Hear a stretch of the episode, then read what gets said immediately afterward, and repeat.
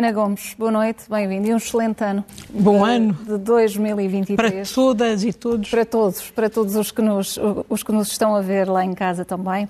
E começamos pela tomada de posse Lula da Silva, o discurso com uma mensagem de esperança e de reconstrução de um país em ruínas. Com este novo Brasil, o que podemos esperar? Eu acho que é extremamente auspicioso, não só para o Brasil, mas para o mundo. Porque o mundo também precisa de um Brasil que esteja presente, se credibilize. E eu penso que esse é também um dos objetivos do Lula. Uh, eu, eu fiquei comovida, uh, sobretudo naquele momento da, da, da subida da, da rampa, com uh, todos aqueles representantes da, da, diversidade, do pluralismo étnico e social do Brasil e o, portanto, o reconhecimento deles e o esforço de inclusão que, que é a promessa deste governo. Uh, e, sobretudo, gostaria de. Já comentei há bocadinho aqui na SIC, uhum. enquanto passava justamente os discursos, uh, mas há uma coisa que eu gostava de dizer. Acho que também é, é, há grandes oportunidades para Portugal na relação com o Brasil em todos os planos económico, cultural. Vai mudar essa relação entre Portugal Eu espero bem que sim, isso também depende de nós, do que investirmos nisso. Uh, mas há uma coisa que depende, sobretudo, que depende só de nós todos os portugueses, que é recebermos bem a comunidade brasileira que vive em Portugal. Os muitos brasileiros e brasileiras que dão aqui o litro uh, nas diversas áreas e que são tantas vezes objeto de, de racismo, de discriminação, de, de sobranceria.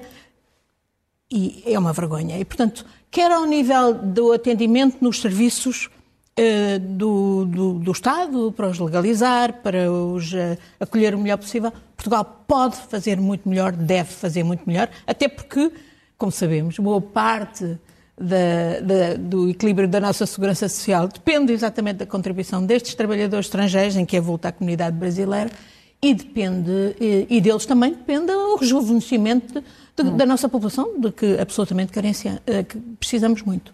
E há desafios muito importantes que começam a partir de agora, mas considera que este, que este novo ciclo será o reerguer, digamos assim, de uma democracia, como disse Lula da Silva? Eu espero bem que, eu espero, sim, tenho essa esperança e acho que eh, pela forma como eh, Lula hoje apresentou as prioridades. As prioridades, eh, eh, a assertividade nas proclamações democráticas de transparência é muito importante, porque uma das grandes acusações que foram feitas contra ele e manipuladas, portanto, pela extrema-direita foi a questão da corrupção e ele veio agora dizer que daria todas as garantias de transparência, de acesso à uhum. documentação, etc. Isso também é importante para que se faça justiça em relação aos desmandos da, da, da, da, da clique bolsonarista, que aliás a começar pelo Bolsonaro, se pirou e, e, e, traiu os seus próprios apoiantes e, portanto, eu espero que aquilo que parecia bastante organizado e que vimos nas últimas uhum. semanas tentando apelar a um golpe de Estado, não só não teve eco ao nível dos militares, eu penso que o Lula vai ter cuidado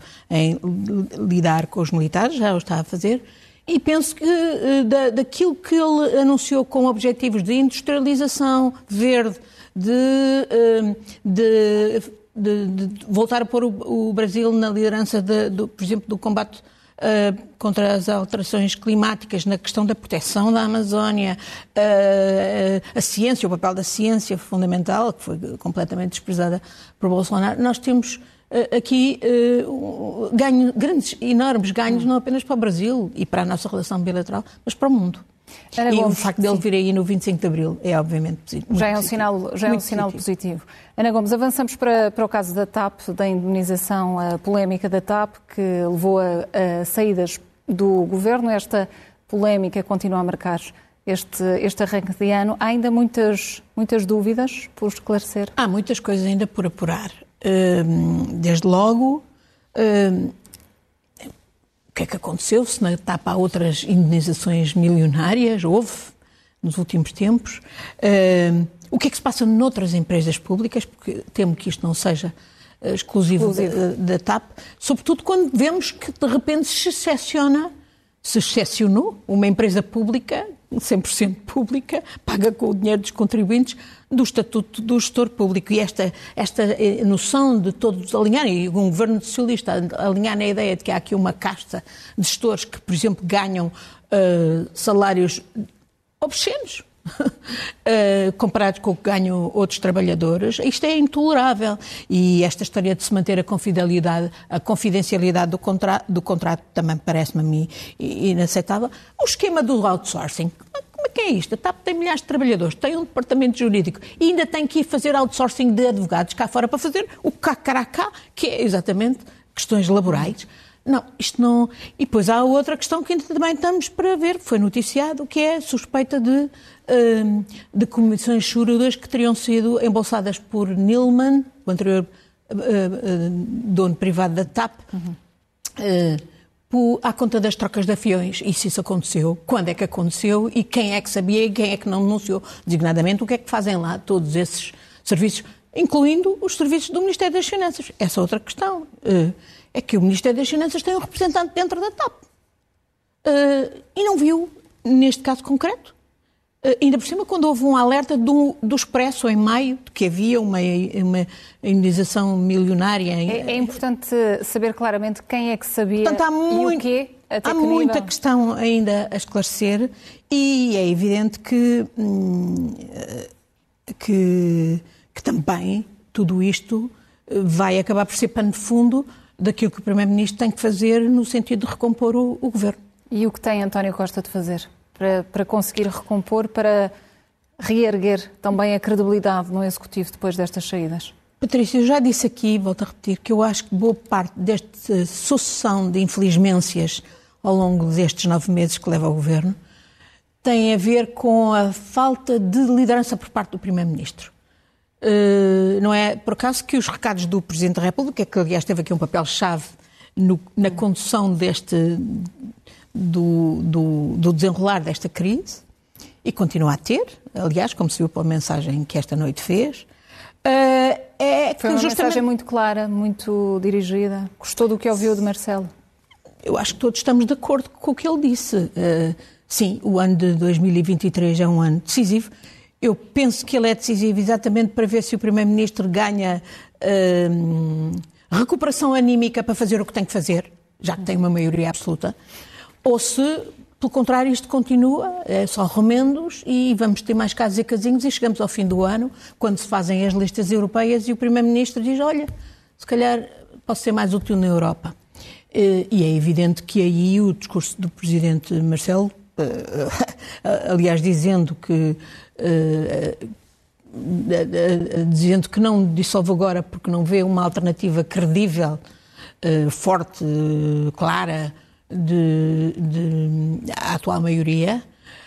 Mas pode, nessa altura, a situação ser diferente, não é? No fundo, ele está a dar um recado claro para todos e também para o governo que ou isto vai aos eixos rapidamente e, e não se desperdiçam mais oportunidades de fazer as reformas de fundo que o país absolutamente carece. E tem dinheiro, tem recursos os fundos europeus, do PRR, do, do Portugal uh, eh, 2030, uh, eh, que têm que ser aproveitados, mas têm que se, uh, ser aproveitados com um rumo, com objetivos.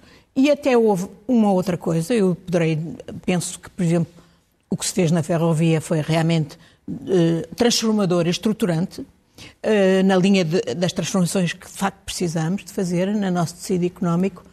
Uh, outra coisa, por exemplo, penso extremamente importante foi o acordo com Espanha que determinou um controle dos preços da energia e que, aliás, está a, seguir, está a servir de modelo a nível europeu.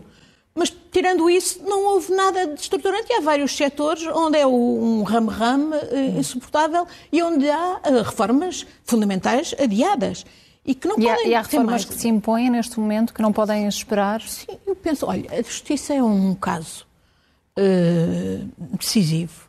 Uh, o MAI, eu sei que o atual MAI herdou isto e está a fazer, mas realmente as questões da transformação do CEF são, são fundamentais, mas não só, das outras forças policiais têm que ser devidamente pagas, mas tem que se lhes exigir que efetivamente façam cumpram, eh, e designadamente em matéria de direitos humanos, proteção dos, dos cidadãos, etc. Eh, eh, a, a, a, área da, a, área da fiscalidade, que é uma área que tem imenso impacto na economia. Quer dizer, esta história nós estamos aqui a dar, parece que queremos dar lições aos alemães, quando os alemães, eles próprios, por causa da situação de excepcionalidade à pandemia surgir a crise, a inflação e a crise energética à conta da guerra na Europa, os alemães uh, furam os, o, as, as, regras do, do Pacto de Estabilidade e Crescimento. E nós estamos aqui a querer dar-lhes lições e prevê-se para 2023 um déficit de 0,9. Este ano, o próprio ministro Fernando Medina veio admitir que pudesse até ficar abaixo do 1,5%. Enquanto isso, para que estamos a fazer esses brilharetes se depois falha tudo? Temos os buracos na saúde, os buracos na, na, na, na, educação, uh, tem a ver com recursos.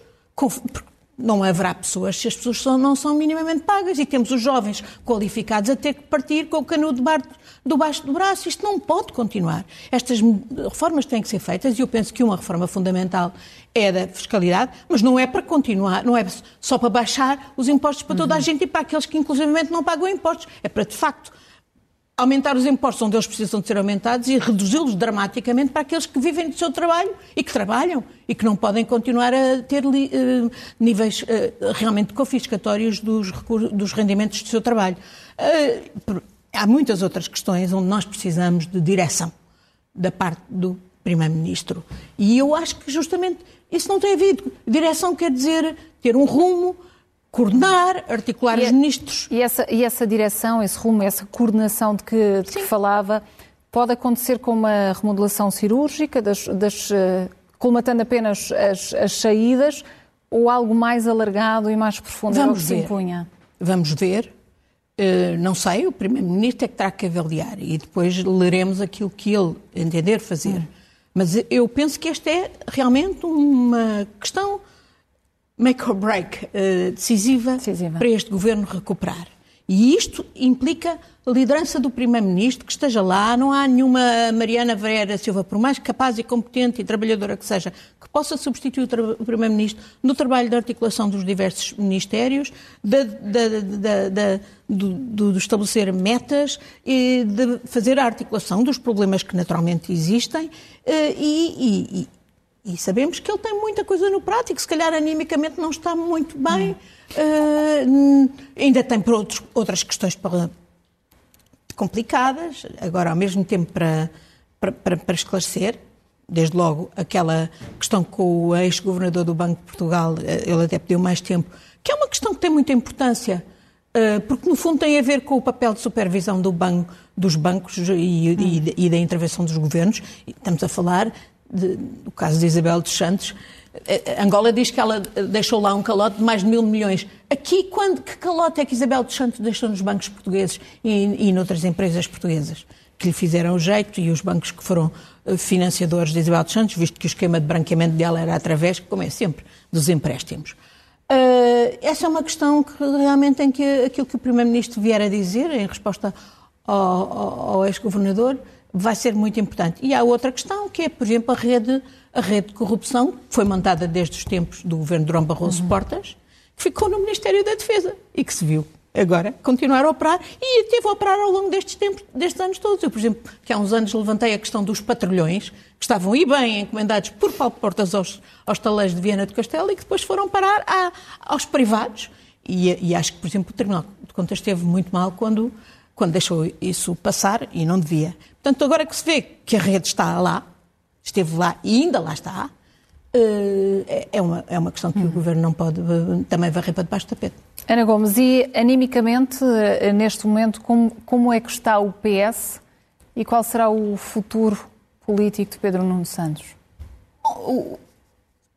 Eu acho que o, o PS, obviamente, depende muito, é, é mútuo, é recíproco, o, o, o reforço do governo pelo PS e o PS pelo governo. Eu penso que um PS vivo só é bom para o governo. Eu penso que muitos dos problemas do, do governo também têm a ver com a anemia uh, do PS e que as maiorias absolutas normalmente agravam. E por isso, nesse sentido, penso que foi bom Pedro Nuno não só ter assumido as suas responsabilidades, no fundo reconhecendo que houve erros cometidos no seu Ministério, ele assumiu as responsabilidades, saiu com dignidade, mas também acho que é bom que ele agora fique mais livre, naturalmente, para uh, uh, voltar ao Parlamento e, uh, sem dúvida, ser uma voz que intervém criticamente, mas construtivamente naquilo que, que, importa ao PS e que importa ao governo do país. Hum. Uh, uh, e podem eu penso que é mesmo já muito espingardas para, para uma? Não se trata de contra espingardas, trata-se de facto de haver alternativas, uh, aprender-se com os erros, não voltar a cometê-los, ter sentido crítico, autocrítico e crítico.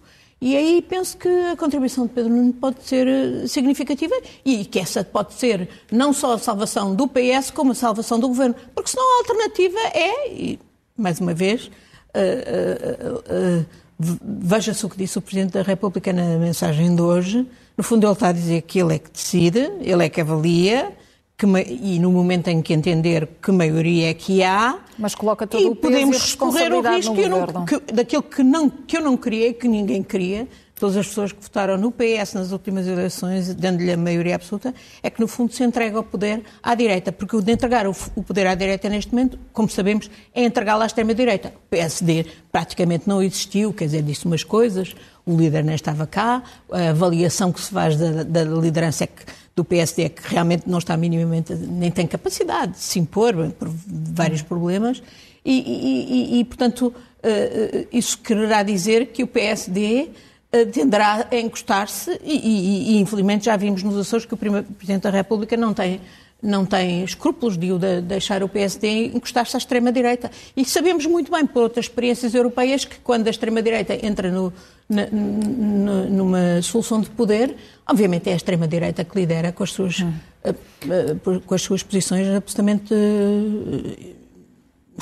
bárbaras contra a Constituição, etc. E aqui há muitas responsabilidades repartidas, a começar pelo Tribunal Constitucional, que, olha, até hoje, há aqui problemas de instituições. O Tribunal Constitucional, que até hoje não resolveu o problema de dois membros que lá tem, por acaso representativos dos setores da direita, que uh, há muito uh, viram o seu o mandato expirar. No entanto, estão lá. E não estão lá propriamente com boas intenções hum. uh, no que toca à, análise das questões que lhes são uh, submetidas. Ana Gomes, olhamos ainda para a guerra na Ucrânia, são já 10 meses de um pesadelo. Como é que será este Bom, 2023? Eu, um, obviamente, quero a paz, antes de mais pelo povo da Ucrânia tão sofredor ainda agora, estas miseráveis, nestes dias mesmo. Os novos ataques. Dos novos ataques, que barbaridade. E ainda por cima por uma Rússia que invoca agora uma guerra santa. Eh, eh, é o próprio povo russo também, que nem sabemos, por exemplo, o nível de baixas do, do, do, dos russos. Um, sabemos que há uma situação de quase eh, de isolamento da Rússia, ao ponto de há dias se ver o spin que, que a Rússia tentou fazer da reunião com o Xi Jinping, da conversa uhum. com o Xi Jinping, uh, sendo que, obviamente, o Xi Jinping não disse nada daquilo que os russos tentaram dizer que ele dizia, no sentido de respaldar, uh, uh, mantendo alguma ambiguidade, mas não, claramente não respaldou. Também é curioso que o discurso que hoje no discurso do Lula ele tenha omitido a referência à Rússia, embora falasse dos BRICS. Um, e, e, portanto, eu espero que se faça tudo, tudo absolutamente ao nosso alcance para ajudar a, a Ucrânia a vencer militarmente, a derrotar militarmente, é essencial. Recuperar território e sobre, é, é, a única condição para de facto haver paz. Uh, e, e, hum, espero que isso se concretize rapidamente no ano de 2023, porque nós bem precisamos. O estado em que está. Uh, o, o mundo bem o, o, exige. E, por outro lado, já agora deixe-me falar do papel absolutamente notável das revoltas das mulheres no Irão uhum. e no Afeganistão. E de como, por causa do enfoque na, na, na guerra na Europa, na Ucrânia, não temos sabido apoiar devidamente uh, aquelas corajosas mulheres e toda a sociedade que se tem revoltado em apoio das mulheres que estão a ser oprimidas, em particular nesses países. Sabemos que não é só deles, mas ali é em particular. Sem dúvida. Vamos à nota final, Ana Gomes. São, são três rápidas. Hum. Primeiro, gostava de chamar a atenção para uma votação que houve ontem nas Nações Unidas, um, em que eu acho, penso que o secretário-geral teve um papel sobre um, o, o, impacto das práticas israelitas uh, nos direitos humanos, na violação dos direitos humanos nos territórios da Palestina, ocupada incluindo Israel, incluindo Jerusalém. E aqui Portugal votou bem, como devia ser, uh, a favor da resolução. Mas, tragicamente, há muitos países europeus, muitos países europeus, incluindo os dos mais importantes, como a Alemanha, como que, não votam contra, postura. e outros que se abstêm. e eu penso que isto é muito uh, mau sinal, e ainda por cima, no momento em que uh, Israel tem atuado com toda a ambiguidade, uh, no fundo, numa postura pró-russa, uh, por causa da influência dos, do, do, dos russos, na, na, e no momento em que Israel dá posse a um governo de extrema-direita, que uhum. promete fazer prioridade de aquilo que é completamente ilegal, que é a continuação dos colonatos do, construídos em território palestino ocupado. Vamos às outras, Duas às outras, outras questões rapidamente. Eu vejo que o nosso governo ainda está a hesitar sobre se fecha ou não, uh, ou termina não controles dos voos que vêm da China ou, ou, dos viajantes que vêm mesmo por outros. Como têm feito outros países? Eu, eu penso que isso é inevitável, porque de facto o que se está a ver, e não penso que o governo deva correr o risco de deixar isso, de deixar-nos para o fim quando já for tarde. E finalmente quero fazer uma pergunta que, a que teremos uma resposta nesta semana. É será que Sócrates volta do Brasil? É onde, esteve, temos... onde, esteve, na, na, tomada de posse Exatamente, do Lula da Silva. Lula. É que nós temos um sistema, uma das perversidades do nosso sistema de justiça é ser hipergarantístico e prever estes esquemas de recursos sobre recursos, sobre recursos, sobre recursos, que fazem com que Sócrates, que foi preso em 2014, até hoje, 2023, ainda não tenha sido julgado e tudo indica que o julgamento não começa sequer ainda em 2023. Isto é uma forma de perverter a justiça. Este sistema tem que ser mudado. Ficam esses avisos. Ana Gomes, boa noite, obrigada. obrigada. E um excelente ano, uma vez mais. Bom ano para si obrigada. para todos os nossos telespectadores.